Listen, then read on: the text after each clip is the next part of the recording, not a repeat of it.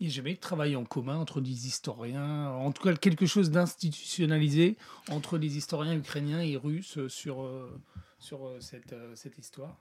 C'est assez compliqué puisque, en fait, le développement d'une historiographie proprement, j'allais dire,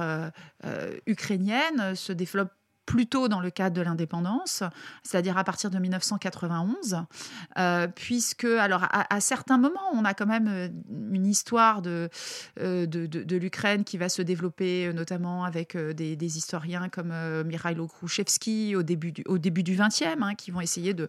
de montrer justement un certain nombre de, de la particularité de, l'histoire ukrainienne, d'essayer de faire de l'histoire ukrainienne une histoire à part entière, ce qui ne se développe pas ni dans l'historiographie ni dans l'historiographie soviétique en quelque sorte. Donc en fait, je dirais plutôt que les historiens ukrainiens ont cherché à montrer la particularité de ce qui s'était passé sur le territoire de l'Ukraine, et ça quelque part en, tout temps, en quelque sorte, euh, qui vise aussi à légitimer l'existence d'un État, euh, d'un État ukrainien indépendant au moment, par exemple, euh, de, de, de, de 1918. Hein, euh, donc, c'est vraiment à la fin du 19e, début 20e qu'on va. Alors, avant, il y a de la littérature ukrainienne, etc.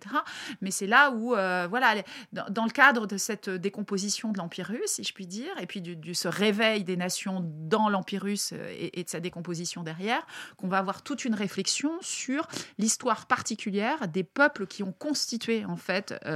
l'Empire russe sans que ce soit nécessairement une histoire imbriquée, si je puis dire.